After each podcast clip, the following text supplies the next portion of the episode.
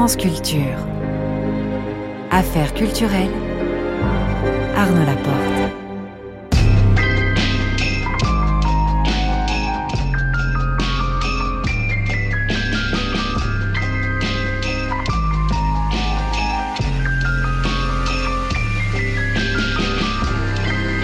Ce soir, je reçois Belinda Cannon et vers 19h45, le son du jour, drogue d'hiver de Lala Hayes. Vers 19h50, le grand tour de Marie Sorbier qui vous fera visiter ce soir l'exposition Léo dans les coulisses d'un film d'animation présenté au château du Clos Lucé dans l'Indre-et-Loire. Le tout est réalisé par Alexandre Fougeron avec Ludovic Auger à la prise de son.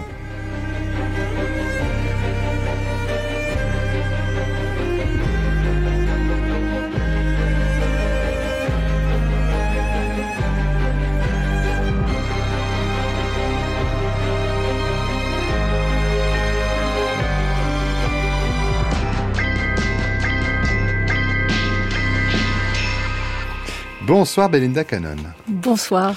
Vous venez de publier un recueil de nouvelles sous le titre Les Vulnérables aux éditions Stock, ce qui me donne l'occasion de vous accueillir pour parler de ce livre bien sûr, mais plus largement pour évoquer votre parcours, en savoir plus sur ce qui nourrit vos écrits, essais ou fictions. Alors dire que vous êtes né en Tunisie, que vous avez grandi à Marseille avant de faire des études à l'université de Bourgogne et d'acquérir une maison en Normandie. On voit qu'il y a déjà des paysages très différents. Euh, mais si l'on revient sur les premières années, il y a cette figure paternelle, père auquel vous consacrerez euh, un livre, Le don du passeur, publié en 2013. Alors, qu'est-ce qu'il vous a passé, votre père? Vous savez, c'est très émouvant que vous m'en parliez parce que, pour commencer, parce qu'aujourd'hui, c'est son anniversaire. Et euh, mmh. voilà, c'est mmh. un jour très particulier. Il m'a, je dis toujours que je suis une fille au père, euh, parce que mon père m'a nourri abondamment d'idées, d'images, de d'habitudes, de d'habitudes de marche dans la nature et, de goût peut-être de penser le monde. Et puis probablement une certaine sensibilité qui qui fait que je dis toujours que, enfin je dis toujours, aujourd'hui je vous dis, mon père c'est le grand vulnérable. Et hmm. voilà, donc c'est euh, toutes ces dimensions-là qui, dont il m'a nourri. Hmm. Euh, il y a une attention à la nature, en effet, particulière. Euh, il y a aussi le fait qu'il vous incite à tenir un journal et donc à faire débuter l'écriture, ce qui est quand même pas tout à fait rien. Et puis dire que ces journaux intimes, ainsi que vos lettres, photos, carnets divers, vous ont été volés, mmh. cambriolage en, 2011, ce qui a donné naissance à un, autre livre, euh, La chair du temps, des mots pour pour contrer la perte des mots, c'est dire votre croyance en la littérature. Ah oui, absolument, je, crois à ça. Quand on m'a volé tous ces carnets intimes, 40 ans quand même de journaux intimes, c'est énorme, euh, c'était tellement violent que j'ai commencé à écrire tout de suite une, espèce de journal de la perte. Hmm. Euh, et, ça a fini par donner un livre, mais c'était pas l'intention du départ. Je l'ai vraiment écrit pour, pour euh, endurer ce qui hmm. m'arrivait, hmm. pour essayer de le penser. Moi, c'est comme ça. Quand je souffre, j'essaie de penser. Et donc, j'ai essayé d'écrire autour de cette perte. Et, et finalement, l'éditeur, avant même de lire le texte, a dit on le publie parce qu'il a compris que c'était Jean-Marc Robert. Mmh. Il a compris que, que ça devait être euh, mmh. quelque chose. Un grand éditeur qui manque. Euh, mais ce texte vous a fait, euh, cette réflexion, cette pensée autour de, cette, de ce vol, vous a fait considérer ces journaux de quelle façon? Ils, ils représentaient quoi au fond? Bah, c'était toute ma mémoire. C'est pour ça que c'est une perte irréparable. Parfois, les gens disent ah, c'est tu t'es délesté ou ça ouvre des possibilités. Non, c'est perte sèche, vous savez. Donc ça m'a non, ça ne m'a rien apporté. Je regrette parce que c'était non seulement le journal de l'enfance depuis l'enfance. Hein, j'ai commencé à écrire vers 9 ou 10 ans, et mais c'était aussi le laboratoire de tous mes livres, puisque après, à partir du moment où j'ai commencé à écrire des livres, je les travaillais dans le journal. Je, je mmh. réfléchissais en écrivant, parce que mmh. c'est aussi ma manière de réfléchir, c'est en écrivant. Mmh.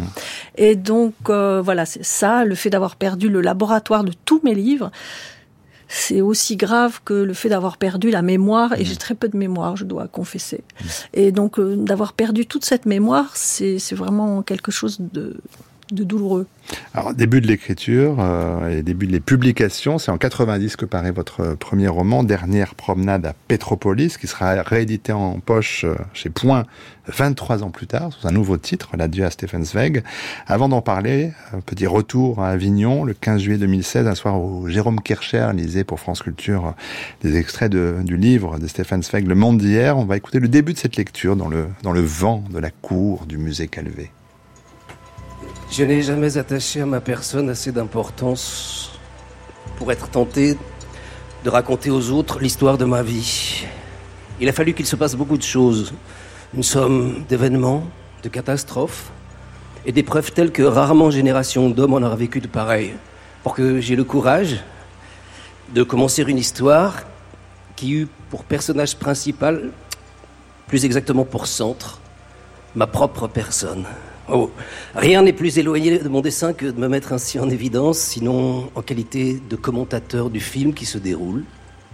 Et ce n'est pas tant mon propre destin que je raconterai ici, que celui de toute une génération. Notre génération. Singulière. Chargée de destinée comme peu d'autres l'ont été au cours de l'histoire. Bouleversée par les soubresauts volcaniques qui ont presque sans relâche agiter notre terre européenne. Et moi, confondu dans la multitude, je ne me reconnais que ce seul privilège. En ma qualité d'Autrichien, de juif, d'écrivain, d'humaniste et de pacifiste, je me suis toujours trouvé présent là où ces secousses sismiques se produisaient avec le plus de violence. Par trois fois, elles ont bouleversé mon foyer et mon existence. Elles m'ont détaché de tout mon passé et précipité dans le vide. Mais je ne me plains pas, non. Le sans-patrie, en un certain sens, se trouve libéré. Et celui qui n'a plus d'attache n'a plus d'égard à avoir pour personne, ni pour rien. Belinda Cannon, cette lecture du monde d'hier de Stefan Zweig, c'est elle qui déclenche l'écriture de votre premier roman, premier roman publié en tout cas. Il y en a peut-être C'était mon premier roman en effet. Euh, non. non. Ce qui l'a déclenché, c'était que à cette époque, je, je c'était l'époque, vous vous souvenez peut-être du procès Barbie à Lyon, qui dont et donc je suivais avec beaucoup d'attention et, et, pas. C'est-à-dire je ne pouvais pas lire les comptes rendus. Et donc je réfléchissais à ce, moment-là, dans les années 80, à la fin des années 80, je réfléchissais au suicide des artistes en 42, il y en a eu pas mal, mm. et notamment au suicide de Zweig. Et euh, donc je, je l'idée de, de, ce premier roman m'est venue à partir de ce mm. suicide, en, en voulant interroger ce suicide et les raisons de ce suicide. Et en faisant cette hypothèse, que euh, il s'était suicidé non pas pour des raisons personnelles, et c'est beau ce qu'on a entendu là, hein, sa personne ne l'intéresse pas vraiment. Il s'est pas suicidé pour des raisons personnelles, mais parce que, pour le dire avec mes mots, quelque chose de l'humanité en lui était atteint au plus profond, et il n'avait pas envie de vivre dans dans un monde où l'humanité en était là. Mmh.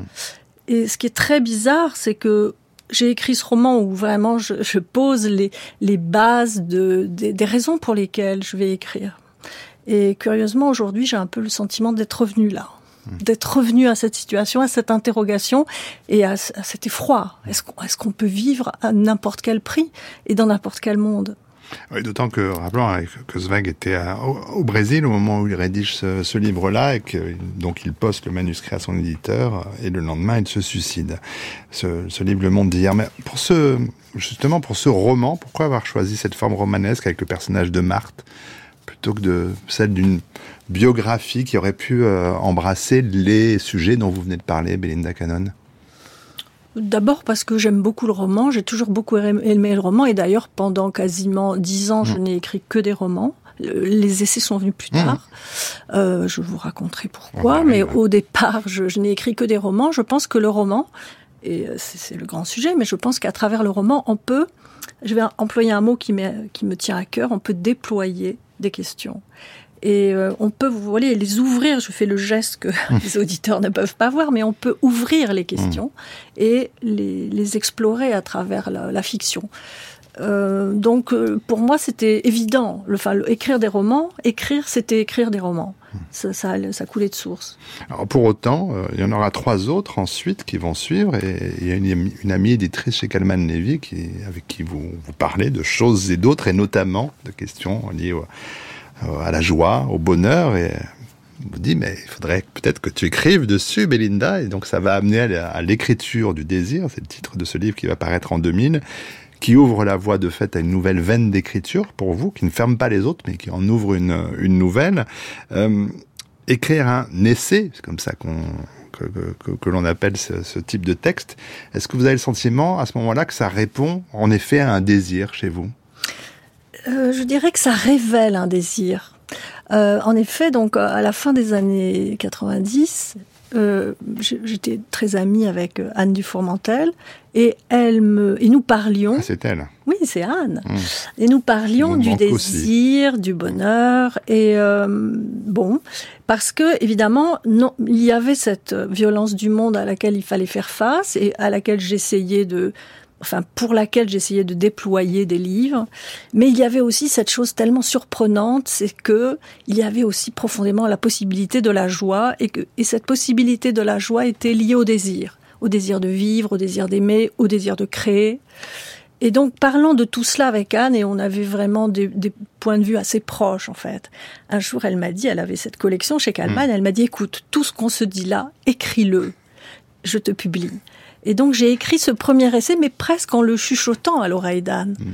Et, euh, et, là, j'ai goûté le plaisir extrême d'une pensée plus, euh, plus organisée, je dirais, mmh. plus organisée. Donc ça a donné l'écriture du désir, mais quand je l'ai écrit, je pensais que c'était le seul essai que j'écrirais. Moi, j'étais une romancière, je continuerais le roman. Bon, l'histoire vous a donné tort, et tant mieux, parce que, comme je l'ai dit, ça a ouvert une nouvelle voie, et sans fermer les autres, au contraire. Euh, dans ce livre-là, il y a beaucoup de choses qui s'annoncent. Ça fait penser aussi à ce que les Japonais appellent l'ikigai, hein, cette joie d'être toujours occupé, le fait de se lever le matin pour accomplir euh, quelque chose. Euh, ce livre-là, on peut aussi le rapprocher d'un autre livre que vous avez écrit, alors après les attentats de 2015, S'émerveiller, euh, qui permet euh, d'évoquer aussi un, livre publié précédemment, Un chêne, avec des photos, quelques poèmes, et puis une nouvelle qu'on retrouve dans ce recueil, les, les, Vulnérables, à partir de, ce chêne que vous voyez de la fenêtre de votre bureau en Normandie. Euh, tout ça me semble profondément lié, et de fait, sans, sans vouloir employer de gros mots, ça, ça, ça dessine une philosophie de vie. Mmh, tout à fait. Tout à fait. Moi, je me prends pour une philosophe, mais à la Diderot, si vous voulez. C'est-à-dire euh, une philosophie qui est, qui, qui est la réponse à la question qu'est-ce que c'est qu'une vie bonne? Mmh. Comment doit-on vivre? Et euh, voilà. Et donc, euh, s'émerveiller, je l'ai écrit à l'époque, oui, juste après les attentats de 2015. Et ben, vous savez, j'ai un peu ce rêve de. Je crois que j'aime l'équilibre et je veux croire je veux souvent croire que le monde est en équilibre et ça m'aide à, à, le traverser, mmh. à l'endurer parfois. Mmh. Et voilà, donc je, je disais en 2015, c'est affreux, il est en train de se passer des choses épouvantables et en même temps, on ne doit pas perdre la faculté de s'émerveiller, de s'émerveiller des choses humbles du monde. Hein. Je ne parle pas d'aller voir le Mont Saint-Michel tous les jours. Non, mmh. vous avez une lumière. Tout à l'heure, je suis arrivée, il y avait un merle qui commençait à chanter. Voilà, ça, c'est, mmh. c'est émerveillant. Mmh. Et, et, donc, je pense que s'émerveiller comme ça de ce qui nous est donné, de ce qui est autour de nous, c'est une façon de lutter contre l'enténébrement du monde. Sur ce sujet, quelques mots de l'anthropologue et, et sociologue Françoise et ethnologue Françoise Héritier la chose s'est accrue avec l'âge et peut-être, et ce qui est intéressant, c'est ce mot joie. Euh, je, ne je, ne recherche pas le bonheur, mais la joie, ce qui est tout à fait différent. Le, le, le, bonheur, c'est cette impression extatique d'être que tout va bien, tandis que la joie, c'est autre chose. La joie, c'est un sentiment d'une profonde harmonie avec le monde, et cela, on peut le trouver y compris dans le dans le malheur et au cours de la vie. Le cours de la vie n'est pas seulement fait de, de choses gaies. Et j'en ai rencontré pas mal de, de difficiles, de durs. Et, et je pense que c'est le cours de la vie qui m'a appris à, à tout d'un coup mettre en évidence ces petits détails de la vie qui m'apportaient de la joie, mais de la joie au sens spinoziste. Mmh. Le simple fait de vivre, le simple fait de vivre je n'aurais certainement pas fait ce livre il y a 20 ans. Ce livre dont parle Françoise Héritier, c'est bien sûr le sel de la vie. Vous vous sentez en harmonie, Belinda Cannon, avec ce que, ce que, ce que disait là Françoise Héritier? Oui, alors c'est pas complètement mon vocabulaire. C'est-à-dire que moi je pense qu'au contraire, il faut tendre vers le bonheur. Je sais pas. Alors, ça en l'écoutant, je me rappelais cette très belle réflexion à la fin de, de du Max Ophuls sur les autour des nouvelles de Maupassant, ou à, à la fin d'une des, des sketchs, disons, euh, mm. le personnage dit à l'autre "Le bonheur, ce n'est pas gay, vous savez."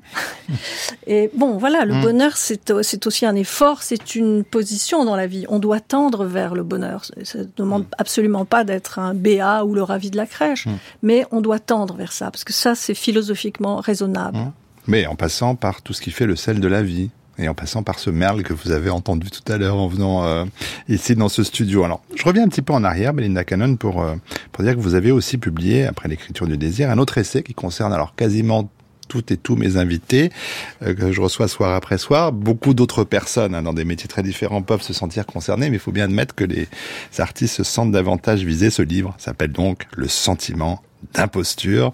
Est-ce que vous le connaissez ou le connaissiez, ce sentiment, Belinda Cannon? Oui, oui, très très bien. Je le connais très très bien, le sentiment d'imposture. Mais vous savez, j'ai tendance à penser que ceux qui ne le connaîtraient pas sont des gens un peu malades. Mais oui, je veux dire, qui peut se sentir absolument légitime à la place qu'il occupe? Hmm. il y a forcément un moment où un degré euh, d'inquiétude à l'égard des places, des places qu'on hmm. occupe. Ça peut être celle du mari, du prof, de l'amoureux, de l'écrivain, bref, toutes ces places qu'on occupe dans la vie et dans le monde, eh bien, il y a des moments où on interroge la légitimité qu'on a à mm. les occuper. Et donc moi je le connais par cœur ce sentiment, mais vraiment à fond. Et, euh, vous savez cette origine lointaine, venir de, de, Sicile, de Corse, de Tunisie, de Marseille, tout ça, ça crée probablement une sorte d'instabilité dans, les, dans la connaissance des codes, dans le fait de je suis là mais j'aurais peut-être pu être ailleurs. Et donc tout ça m'a mm. donné vraiment une connaissance très profonde du sentiment d'imposture et je, et je, je me suis aperçu au bout d'un certain nombre d'années que c'était une chimère, qu'on se fabriquait ce sentiment d'illégitimité, mm. mais que si on avait atteint une place, c'est qu'on le méritait mm. généralement, il n'y a pas de raison. Vous, ça y est, vous en êtes débarrassé euh, à peu près. Je crois que de temps en temps, je vois une petite résurgence. Mais euh, non, je, ça va. Mais en tout cas, je trouve très sain de l'éprouver, ce sentiment. Donc j'ai voulu... C'est comme ça que ça m'est s'en débarrasser aussi. Oui, tout enfin, en tout cas, de le minimiser. Oui, tout à quelque fait. peu. Faut, C'est-à-dire, il faut admettre la réalité. Et la réalité nous enseigne que la plupart du temps, nous sommes légitimes à la place que nous occupons. Bon, c'est bon d'entendre d'entendre cela pour celles et ceux qui nous écoutent et pour moi aussi. Mais je reviens évidemment euh, et on va y revenir fois. À la question du désir euh, qui continue à, vous préoccuper, Belinda Callon, on va le voir, et on va euh, passer par l'abécédaire de Gilles Deleuze, qu'on ouvre évidemment, euh, qui répond aux questions de Claire Parnet, et qu'on ouvre à la lettre D comme désir. Je veux dire, je désire pas une femme, là j'ai honte de dire des choses comme ça, c'est Proust l'a dit, et c'est beau chez Proust. Je désire pas une femme, je désire aussi un paysage qui est enveloppé dans cette femme paysage que au besoin je ne connais pas et que je pressens. Et, tant que je n'aurai pas déroulé le paysage qu'elle enveloppe, je ne serai pas content, c'est-à-dire, je serai. Mon désir n'aura pas abouti. Mon désir restera insatisfait. Là, je prends un ensemble à deux termes, femme, paysage. Mais c'est tout à fait autre chose. Quand une femme dit je désire, une robe, euh, tiens, je désire euh, ça, telle robe, tel, tel chemisier. Mais euh, c'est évident qu'elle ne désire pas telle robe, tel chemisier dans l'abstrait. Elle le désire dans tout un contexte, qui est un contexte de vie à elle qu'elle va organiser. Le désir en rapport avec non seulement un paysage, mais avec des gens qui sont ses amis ou avec des gens qui sont pas ses amis, avec sa profession, avec etc. Je désire jamais quelque chose de tout seul. Je désire ben, euh, bien plus. Je désire pas un ensemble non plus. Je désire dans un ensemble. Alors peut-être quelques commentaires, Bélina Cannon, euh, parce que je repense à votre chaîne en écoutant Gilles Deleuze, le paysage enveloppé dans cette femme, c'est presque le sujet de votre nouvelle. Oui, euh, la différence, vous voyez, c'est que De- Deleuze, dans ce, dans ce texte bien fameux, évidemment, euh, parle de l'envie plus que du désir. Et euh, bon, je dis rien sur le fait que les femmes veulent des chemisiers, ça m'énerve un peu. Moi aussi. je- Bon, on dira pas. bon. Mais euh, non, là, il parle de l'envie. Hmm. J'ai envie d'eux. Mais la femme dans le paysage, Ouais, je Le sais début. pas. Ouais, je enveloppée, ouais. non. Non. Ce qui, euh, je, je peux répondre deux choses. D'une part, ce qui m'intéresse dans le désir, c'est c'est d'interroger ce jaillissement en nous, parce que c'est ça qui est mystérieux. Pourquoi j'ai envie de me lever le matin? Pourquoi j'ai envie de vivre la journée qui vient? Pourquoi j'ai envie d'écrire? Donc, d'une part, le grand mystère, c'est ce jaillissement en soi, c'est qu'on consente à la vie, même quand elle n'a pas tellement d'intérêt, et voire même même quand elle nous fait peur. Il y a des jours maintenant, ces dernières années, où j'ai peur du monde comme il est. Et pourtant, j'ai envie de vivre. Et puis, la deuxième chose que, que je dirais, c'était quoi J'allais vous dire à propos de... Pas à propos de chemisier, je pense, mais Non, à propos de désir, Oui. de jaillissement. Bon, Je sais plus. mais ça va vous revenir peut-être euh, peut-être en écoutant un peu de musique, parce que si je si je choisis cet extrait de la Bécédaire, c'est quand même aussi pour vous amener à parler de d'autres livres que vous avez écrits en partant de La Tentation de Pénélope, paru en 2010, à- jusqu'au Nouveau Nom de l'amour, paru en 2020, et puis une petite éloge de l'embrassement, euh, livre qui s'intéresse chacun à leur façon à ce que c'est que de faire couple aussi. Euh, ça y est, ça vous est revenu? Oui. Vous le dites maintenant? Comme vous, non, on en Allez, parlera. Comme- non, j'allais dire ce qui est intéressant dans ce qu'on vient d'entendre, c'est quand même l'idée qui pour moi est très importante de l'adresse. Euh, en revanche, le désir est adressé. C'est pas, c'est pas une, c'est pas un sentiment solipsiste qui nous ramène à nous-mêmes. Pour moi, le désir est adressé. En tout cas, c'est celui-là qui m'intéresse. Quand il se pose sur un objet et quand il met cet objet en gloire. C'est ce qui peut se passer quand on danse euh, le tango aussi. Euh, parce qu'avant de continuer à parler de, vos écrits, Belinda Cannon, on va écouter votre choix musical qui s'est porté sur Milonga Triste dans la version pour harmonica d'Hugo Diaz. Pourquoi ce choix?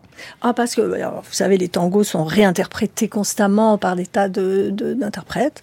Mais celui-là, avec l'harmonica, je trouve qu'il est vraiment très bouleversant. D'une mélancolie très profonde, d'une gravité vraiment très belle. Puis là, le tango, c'est quand même la danse de l'embrassement, Bien sûr. par excellence. Bien sûr. Vous dansez le tango? Oui. Hmm.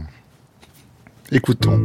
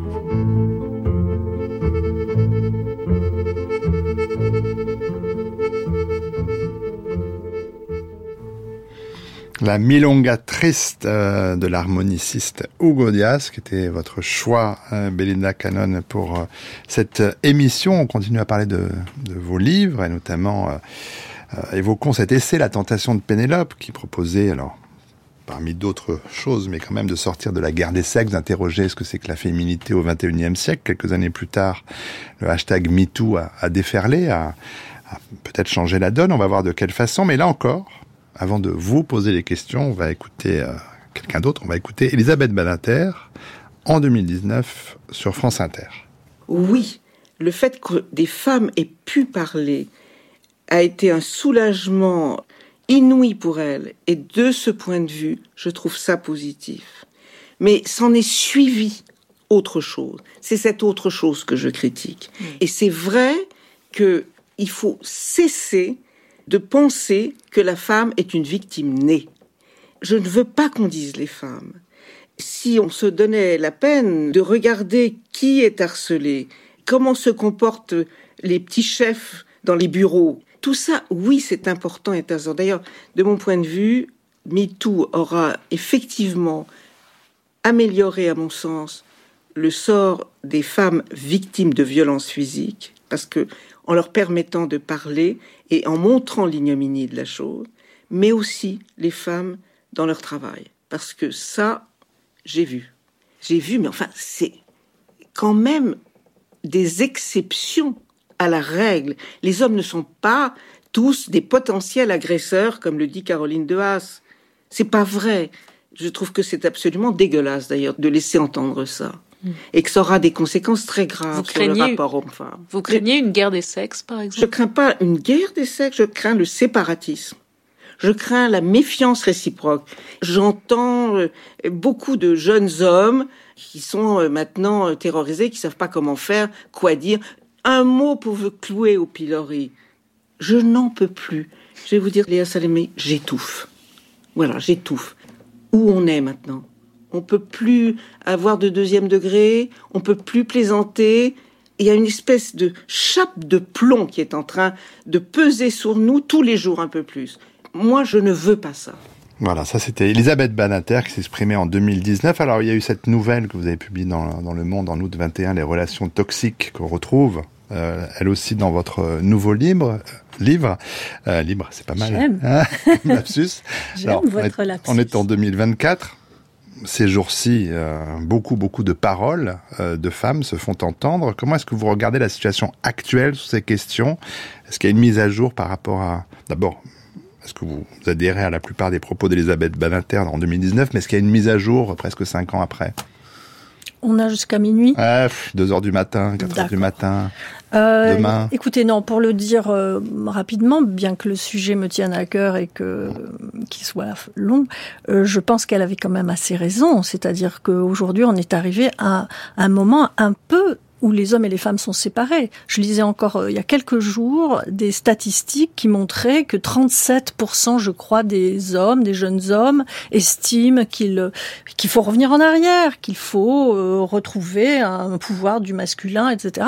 C'est une régression extraordinaire et je la comprends. Je veux dire, on est un peu entré dans la guerre des sexes malgré mmh. tout, et donc euh, il y a des réactions de, de qui se sont comment dire figées, qui se sont durcies de part et d'autre, de hmm. part et d'autre. Et ça, c'est vraiment, c'est vraiment dommage parce que je crois qu'en effet, le féminisme, ça veut dire arriver à l'égalité, ça veut dire être libre de faire ce qu'on veut comme femme dans la société, ça ne veut pas dire d'être en guerre contre les hommes, mmh. ça ne veut pas dire de penser qu'ils sont tous des prédateurs, etc. Alors c'est dommage parce que MeToo, c'est un grand moment de l'histoire des femmes, hein, c'est très important ce qui s'est passé là. Mais mm, les meilleures choses parfois, vous savez, mmh. voilà, ont des à côté ou des, des, des dérives qui, qui peuvent être problématiques. C'est la question du retour du balancier. Forcément, pendant des décennies, des siècles, des millénaires, et cette euh, domination masculine, il y a un mouvement qui s'opère pour faire entendre euh, effectivement notre parole, notre notre place pour les femmes. Euh, alors, le balancier est, emporté par son élan un petit peu? C'est ça. Vous savez ce qui me frappe quand je revois La Tentation de Pénélope, c'est mmh. écrit en 2009, mmh. publié en 2010, mmh. et à l'époque je dis attention, et je donne, je dis attention, ce féminisme mmh. que j'appelle différentialiste, attention, ça peut déboucher sur. Mmh. Et c'est fou parce que quand je l'ai réédité en 2017 et puis en 2019 avec six chapitres de plus, mm. c'était après MeToo, mm j'en ai, pris en compte. Je n'ai pas changé une ligne à ce que j'avais écrit avant. Simplement, ce que je j'annonçais, c'est réalisé. Mm. Donc euh, oui, il y a, y a un problème. Il va falloir rééquilibrer d'une façon ou d'une autre nos discours, notre conception des femmes, notre conception des hommes et des rapports entre les sexes effectivement, on en aurait euh, jusqu'à certain, certaines heures de la nuit et bien plus pour, euh, pour évoquer évidemment mieux cette question. Mais moi, je reviens, c'est mon sujet, à vous, Belinda Cannon, et à vos écrits. Vous avez publié l'année dernière deux nouvelles érotiques, euh, parues sous le titre Le Vis-à-vis aux éditions La Pionnière. Vous venez de publier donc un nouveau recueil de nouvelles, 10 euh, cette fois-ci, chez Stock, sous le titre Les Vulnérables. Le dernier roman en date, sauf erreur, c'est Nu, nu intérieur, c'est en 2015 mhm. déjà lui aussi euh, consacré au désir. Euh, mais la nouvelle semble quand même être euh, pour vous un, un mode d'expression qui devient presque privilégié. Pourquoi? Eh bien, j'ai eu une illumination il y a deux ou trois ans, lorsque j'avais écrit une nouvelle que j'aimais beaucoup, qui est dans le recueil, mais je l'avais écrite il y a 20 ans. C'est la dernière, La Pisseuse. Ah oui. Et, euh, et j'aimais beaucoup cette nouvelle et je me disais c'est terrible, la meilleure chose que j'ai faite en fiction. Personne ne l'a lue. Elle a été assez lue, non, parce qu'elle a été rééditée dans les revues, etc. Non, mais c'est même pas ça. C'est la meilleure chose que j'ai faite en fiction. Ça tient sur cinq pages. Ah oui. Ah c'était embêtant. Et donc il y a deux ou trois ans, je me suis dit tiens, je commençais un roman, je me suis dit tiens, je vais l'injecter dans le roman pour qu'elle existe ailleurs j'ai essayé de l'injecter. C'était impossible. C'est-à-dire tout ce que j'aimais dans la nouvelle partait en volait en éclats à partir du moment où je l'installais dans une narration comme sont les romans, c'est-à-dire plus lente, plus mmh. développée, plus et donc là, j'ai compris qu'en fait, la nouvelle était un genre absolument unique et qui ne pouvait pas, qui n'était pas un petit roman mm. ou une forme de prose plus brève. C'est autre chose. Mm. Et ce qui m'intéresse dans les nouvelles, et c'est vrai, là, j'ai tout à coup, j'ai, mais vous savez, j'ai eu une illumination. Tout à coup, je me suis dit, mais, mais je dois écrire des nouvelles. Et c'était un genre qui s'ouvrait devant moi, moi qui ai pratiqué mm. le roman, l'essai, le récit, là, ou même un peu de poème. Là, tout à coup, c'était, euh, c'était un genre nouveau. Et, vous n'étiez pas une grande lectrice de nouvelles avant de vous ah, ah parce que j'ai toujours aimé les nouvelles, mais je pensais que hmm. moi, moi, Belinda, j'aimais les formes longues et que hmm. j'aimais les les, les, comme ça, les processus au long cours. Hmm. Alors que dans la nouvelle, on peut faire tout à fait autre chose. Et je dirais d'abord, ce qu'on peut faire, c'est travailler la langue d'une façon qui n'a pas son équivalent dans le roman. Parce qu'on peut ciseler quelque chose, on peut euh, véritablement jouer euh, d'une façon qui n'est pas possible dans le roman. Parce que dans le roman, il faut emporter son lecteur pendant 200, 300 pages, lui raconter des histoires, lui donner des, des informations. La nouvelle peut être très brève, très elliptique. Et moi, j'aime beaucoup les formes brèves, en fait. Même dans mes essais, il y a toujours des, il y a de la forme brève un peu partout mmh, chez moi, même dans ma conception des petits chapitres ou des mmh. fragments. Dans le petit éloge du désir, il y a 250 fragments. Donc voilà, j'aime ça, mmh. j'aime que le lecteur soit obligé de faire une partie du travail vers le texte. Je ne vais pas faire de, de, généralité euh, trop grande, mais je vais quand même le faire un petit peu. C'est toujours, mais c'est valable pour le pour les spectacles de théâtre, par exemple, c'est toujours plus facile de faire long que de faire court. Euh, et la littérature en est évidemment le, parfait exemple. C'est vrai que si moi j'ai grand plaisir à lire vos essais depuis de nombreuses années, c'est parce que pour leur écriture aussi.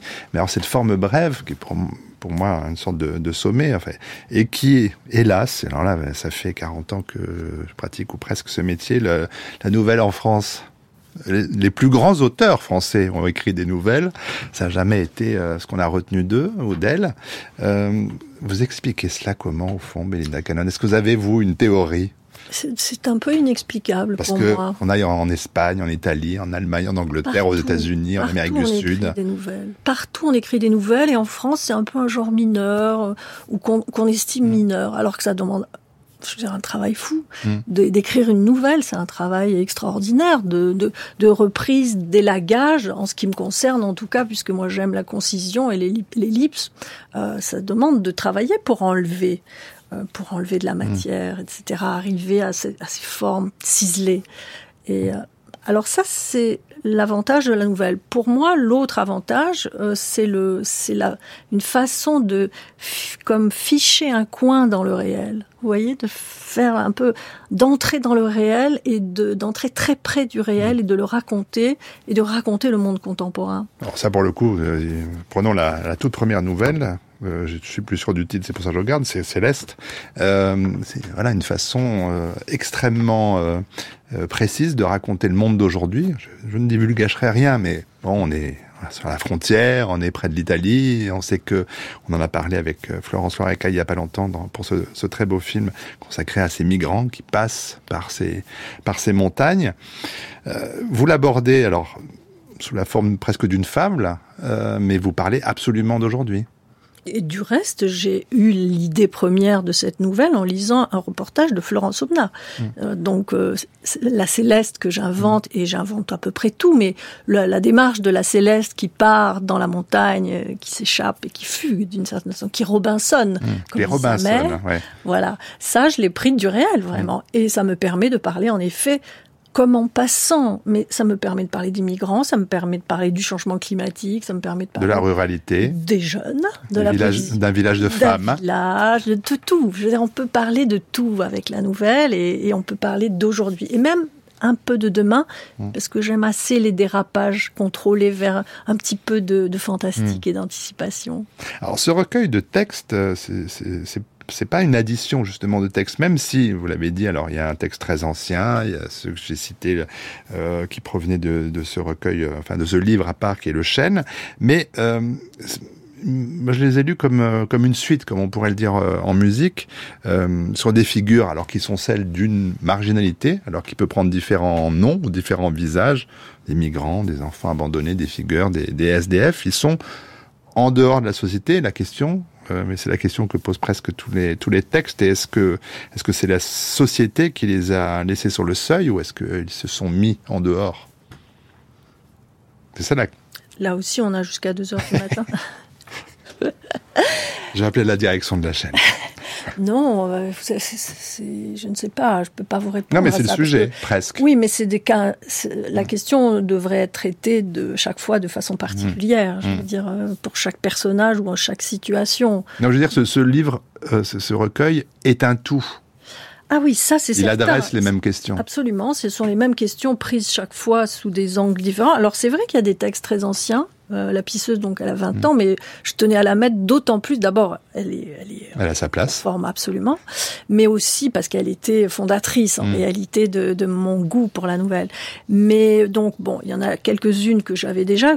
Certaines, par exemple, le, chêne, je l'ai retravaillé mmh. en fonction du recueil. C'est-à-dire, c'est vrai que je l'avais déjà écrite, mais j'ai re retravaillé euh, en la mettant en conformité, disons, avec le, le, thème du recueil. De toute façon, vous savez, oui, j'ai les mêmes préoccupations depuis, depuis depuis 30 ans. Je veux dire, je, je tourne un peu autour des mêmes choses et, et j'avance dans cette mmh. espèce de, de spirale, vous savez, où on repasse par les mêmes choses tout en, tout en avançant en réalité. Mais par des formes euh, très différentes. J'ai évoqué les, les poèmes. Euh, qui, qui, sont dans ce livre, euh, le, un chêne. Ceux-là, ils sont, ils sont nés comment Ces textes-là? Ils sont vraiment venus, nés devant votre fenêtre? Oui, dans, dans ma, devant la fenêtre de mon bureau, dans le Cotentin, il y a un grand chêne que tous mes amis connaissent parce que je, je, les ai, je leur ai envoyé des photos de ce chêne sous tous les, pas tous les angles, c'est toujours le même, mais euh, les lumières, les lumières, les circonstances. Qu'elles changent beaucoup dans le Cotentin. Voilà, c'est des lumières très variables. Euh, et euh, la question, c'était, oui, en effet, la, la, ces poèmes sont venus ah, comment? Écoutez, si j'aimerais écrire de la poésie je, je crois que je le fais depuis toujours à ma façon, c'est-à-dire en prose. Et j'ai toujours eu cette tentative, vous savez, pour attraper la beauté du monde, puisqu'on a beaucoup parlé de la violence mmh. du monde, mais pour attraper la beauté du monde, il faut des formes qui, qui le permettent et qui soient en analogie avec cette beauté. Et donc je crois que j'ai toujours eu cette volonté, cette tendance même à, à, à faire, à créer mmh. de la poésie en prose.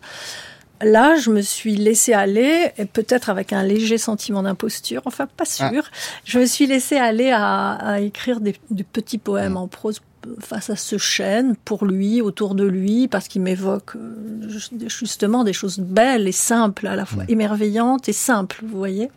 Donc euh, voilà. Mais ça... Peut-être qu'un jour j'écrirai de la poésie, qui sait? Oui, l'envie est là. Oui. Alors, il faut cueillir cette envie, en effet. Le roman, vous allez y revenir, vous croyez? Franchement, j'en sais rien parce que pour l'instant, j'ai une telle jubilation à écrire des nouvelles. Et, et vous voyez, tout à l'heure, vous mentionniez les, les, deux petites nouvelles érotiques mmh. que j'ai publiées euh, à la pionnière. Euh, c'est la même écriture en fait. C'est des sujets, un sujet très différent. L'érotisme, c'est un autre sujet que, que, la violence du monde, mais c'est la même écriture. C'est exactement. Je, je, me retrouve, en tout cas moi, tout à fait. J'écris avec la même langue, Hmm. disons, euh, des, sur des sujets très différents. Donc en fait, je peux, on peut aborder beaucoup de choses avec hmm. cette langue assez poétique de la nouvelle. Et on parlait de la difficulté, de la, de la concision euh, de la nouvelle, la difficulté de conclure un entretien forcément trop bref. Qu'est-ce qui fait justement que vous savez à un moment donné que voilà, il faut plus toucher euh, au texte, que vous avez enlevé tout ce qu'il fallait, que vous avez laissé tout ce qu'il fallait, chaque virgule est à sa place. Moi, je suis pas un écrivain, je suis un réécrivain. C'est-à-dire que je passe la moitié au moins de mon temps de travail à réécrire en réalité. Hein. Je reviens inlassablement sur les mêmes pages. Alors je crois que ça se voit pas à la fin, mais mais en fait c'est tout le toute la difficulté justement et toute la réussite. Voilà, merci. Mais donc je réécris beaucoup, j'enlève, c'est vrai, enlever, c'est plutôt ça que je fais d'abord. Euh, je ne je peux pas vous dire parce que ça sonne, c'est une musique. Et il y a un moment où ça sonne bien, où je ne vois plus rien à enlever et, j'arrête. si je le revoyais, peut-être que je retoucherais encore une ultime fois. Parfois, on peut avoir un synonyme, pourquoi pas. Hmm. Euh, mais non, il y a un moment, il faut savoir arrêter. Peut-être on en a assez aussi. Hmm. Mais sans doute, on a atteint un point où ça nous paraît, ça paraît aller. Hmm. Moi, je trouve ça va très bien. Euh, mais il me reste à rappeler que vous venez donc de publier ce recueil de nouvelles sous le titre Les Vulnérables euh, aux éditions Stock. Et Les Vulnérables, c'est pas le titre d'une des nouvelles, c'est le titre de ce recueil parce que c'est bien de ces vulnérables euh, qu'il s'agit. Merci, Belinda Cannon, d'avoir été notre invitée. la porte.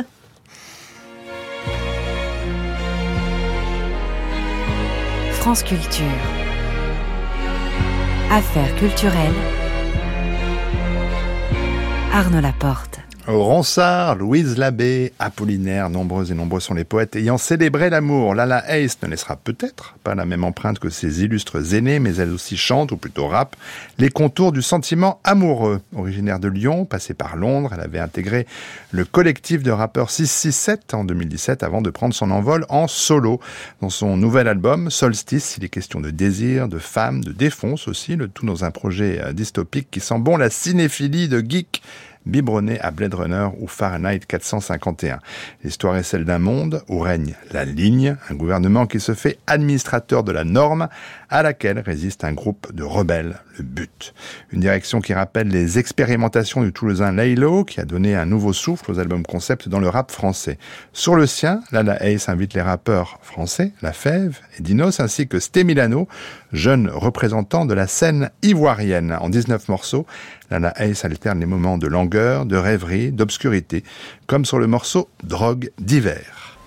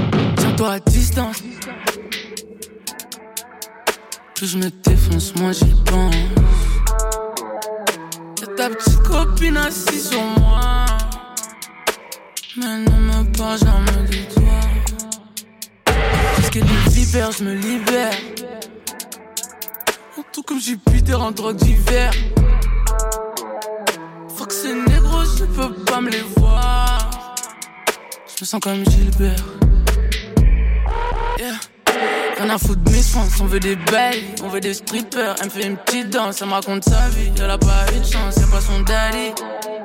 Elle me dit bébé là là, roule-moi dessus. Mais j'ai pas le permis.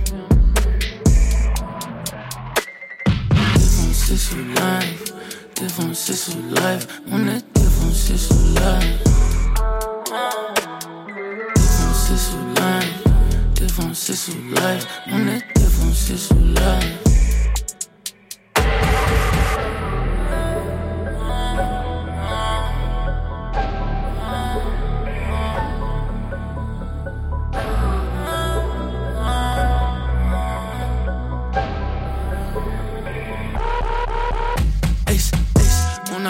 Je me sens comme dans le Tennessee.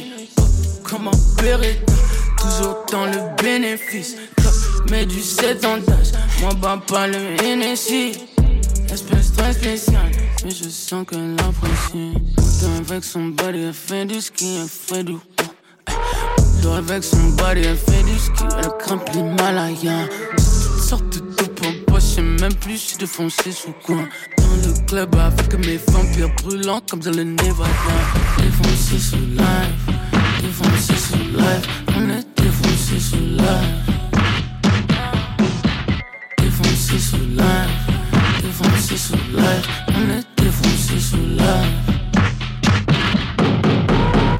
C'était Drogue d'hiver de Lala Ace qui sera en tournée dans toute la France avec des dates notamment au Bikini à Toulouse le 9 mars, à l'Olympia à Paris le 13 et à l'Antipode à Rennes le 15.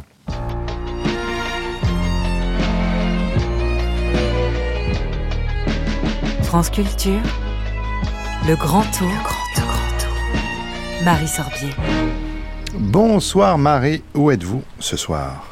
Bonsoir Arnaud, je me trouve ce soir au château du Clos Lucé à Amboise, car c'est ici que Léonard de Vinci a terminé ses jours sous la protection de François Ier. Le domaine est ouvert au public et propose jusqu'en avril une exposition consacrée au tournage du film d'animation Léo, la fabuleuse histoire de Léonard de Vinci. Film réalisé par Jimmy Copobianco et Pierre-Luc Grangeon. C'est un film en stop motion et il est actuellement au cinéma. Qu'est-ce qu'il y a d'écrit? Ah, je vois C'est écrit à l'envers.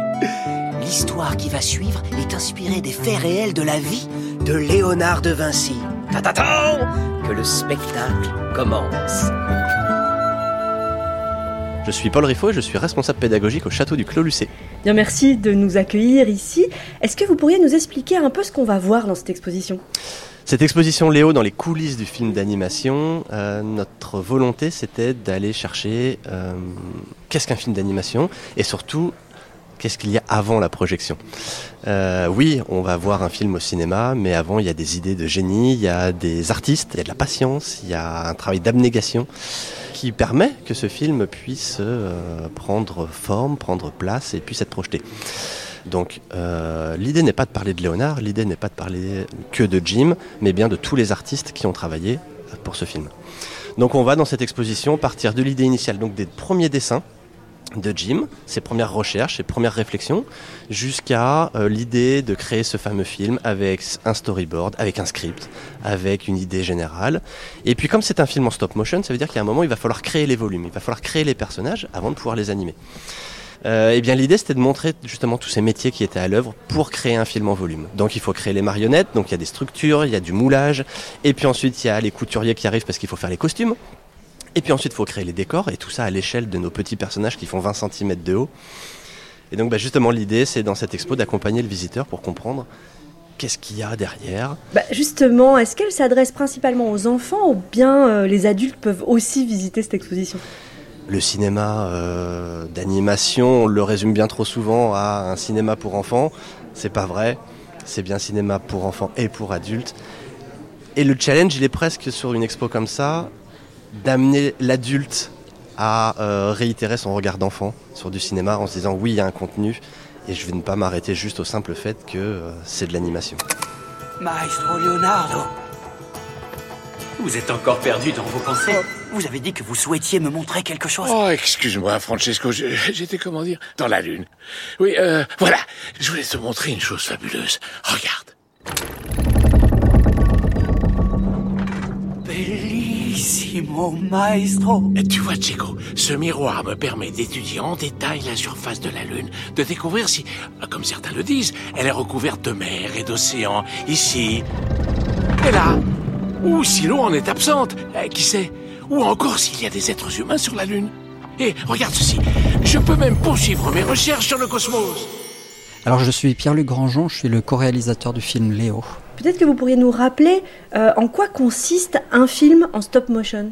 Bah, en fait, euh, on appelle ça, bah, pareil, stop motion, c'est le mot anglais, mais euh, avant qu'il y ait ce mot anglais, nous, on parlait de films en volume. Donc, c'est des films qui sont faits avec des marionnettes articulées. Euh, ces, ces, marionnettes ont une, armature à l'intérieur. Et donc, quand on bouge cette marionnette, elle garde la pose qu'on lui donne. Donc, c'est pas du tout une marionnette à fil ou une marionnette dans laquelle on va mettre la main. C'est une marionnette qui est un peu indépendante et on fait des photos de cette marionnette dans cette première position qu'on lui a donnée. Et après, l'animateur arrive, la bouge un petit peu, lui descend la main par exemple, et prend une autre photo, et puis lui rebouge un peu la main, et prend une autre photo, et ainsi de suite. Et c'est ce qui va créer le mouvement. Mais quelles sont les spécificités d'un film en stop motion? Bah, c'est une technique qui, est, euh, qui, a un côté magique. Il y a un rapport d'échelle déjà entre l'animateur, donc le, un humain, un vrai humain, et puis la petite marionnette comme un jouet qui est la précision du geste de l'animateur aussi le voir animé mais il bouge d'un petit centimètre ou d'un petit millimètre un bout de doigt juste pour fignoler son mouvement et après on donne vie à des objets qui bougent pas tout seuls donc c'est aussi ça c'est donner vie qui est quand même assez magique nous nous trouvons au début de l'exposition. Hein. Je peux apercevoir d'ailleurs dans les vitrines les marionnettes du film. Est-ce que vous pourriez nous dire comment elles ont été créées? Alors déjà, une fois qu'on a le dessin du personnage, le design assez précis, on décide aussi de la taille. Donc avec Jim, là, on avait une, une planche générale. Euh, avec tous les personnages. Donc toutes les, les, tailles de personnages sont importantes pour après pour le modeleur. Donc ça c'est le premier euh, qui arrive, ou la première en l'occurrence qui est arrivée. Euh, et qui doit modeler le personnage tel qu'on l'a dessiné et à l'échelle exacte euh, d'autant de centimètres et le plus précis possible. Les têtes sont en résine, donc c'est une matière qui dure. Les mains sont en silicone, c'est une matière molle, enfin molle, souple en tout cas. Les corps à l'intérieur, quand on voit pas euh, enfin, la forme des bustes par exemple, c'est de la mousse de latex. Et oui, à l'intérieur de tout ça, il y a aussi l'armature. Donc là, c'est un autre travail euh, des armaturistes, c'est euh, de créer l'armature pareil en fonction de l'échelle du personnage. Donc c'est très précis, au millimètre près, voire au, au, quart de millimètre près. Alors, on arrive à présent au costume. Pourriez nous parler un peu de cette étape? Alors là, on voit, oui, c'était le travail de Pauline Valls, qui était la chef costumière. Euh, déjà, il fallait choisir les tissus les plus justes. Donc on avait pareil les dessins des personnages. Euh, et on savait, par exemple, la famille royale, on s'est dit, bon, il faudrait des, tissus un peu nobles. Donc on est parti dans les soies et des tissus assez, assez chics. Et on, vérifiait aussi à la lumière comment ça réagissait et on a même fait des tests caméra pour voir si ça faisait pas une trame ou voilà, être sûr que le tissu passe bien à l'image. Et après, c'est un énorme travail de, patronage, quoi. Euh, bon, moi, je suis pas costumier, mais, mais oui, n'avais pas temps parce qu'il y a des chapeaux, des formes assez complexes. Nous sommes maintenant euh, à la partie de l'exposition consacrée au décor. On voit euh, notamment une grande maquette de la chambre de Léonard de Vinci qui a servi pour des scènes de film.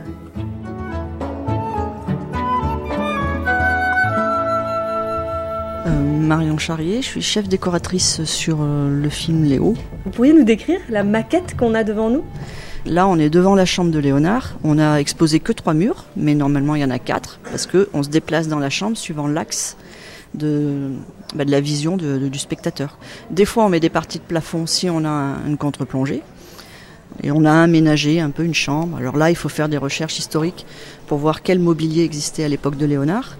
On a la Joconde, mais la Joconde toute neuve, parce qu'elle n'est pas encore patinée, donc il fallait retrouver les coloris euh, qu'on peut supposer être euh, sur le vrai tableau. Donc c'est beaucoup plus bleu, on a moins de, moins de vernis qui en jauni.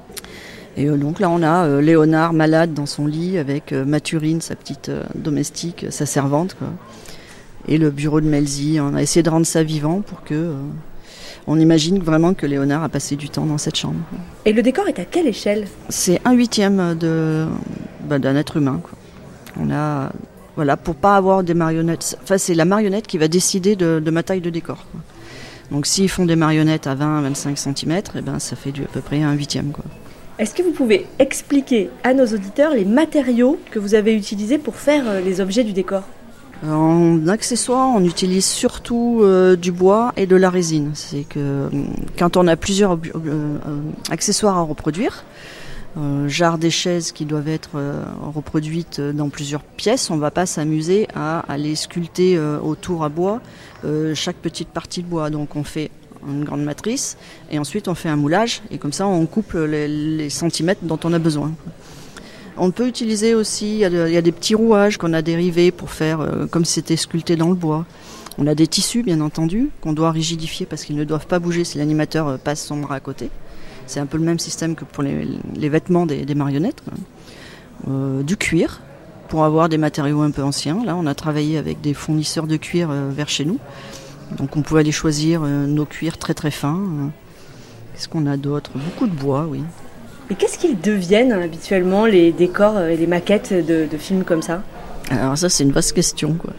C'est c'est assez compliqué. Nous, on aimerait bien pouvoir les recycler, euh, que, que ce soit pas euh, perdu pour tout le monde. quoi. Donc, euh, bah, c'est pour ça qu'on fait une exposition déjà. Alors après, c'est peut-être reculer le problème, mais à un moment donné, au moins tout le monde peut y accéder. Ce qui peut être assez frustrant pour les gens de l'animation, c'est en décoration, c'est que notre travail souvent est jeté après. quoi. Donc euh, là, si le public peut participer et se rendre compte de ce que ça donne, ça, bah, nous, ça nous fait très plaisir. Et puis, euh, on aimerait que ça soit tout le temps comme ça. Quoi. N'est-ce pas merveilleux? Léonard de Vinci est un vrai magicien. Oui, une vraie source d'inspiration. L'exposition Léo, les coulisses du film d'animation, bien est visible au domaine du Clos Lucé à Amboise jusqu'à la fin du mois d'avril. Et le film, Léo, lui, est déjà au cinéma partout en France. Suite du Grand Tour demain, Marie Sorbier, où serez-vous? Demain, Arnaud, je serai à Brest pour le festival Longueur d'onde, festival dédié à la radio et à l'écoute. Merci Marie et à demain.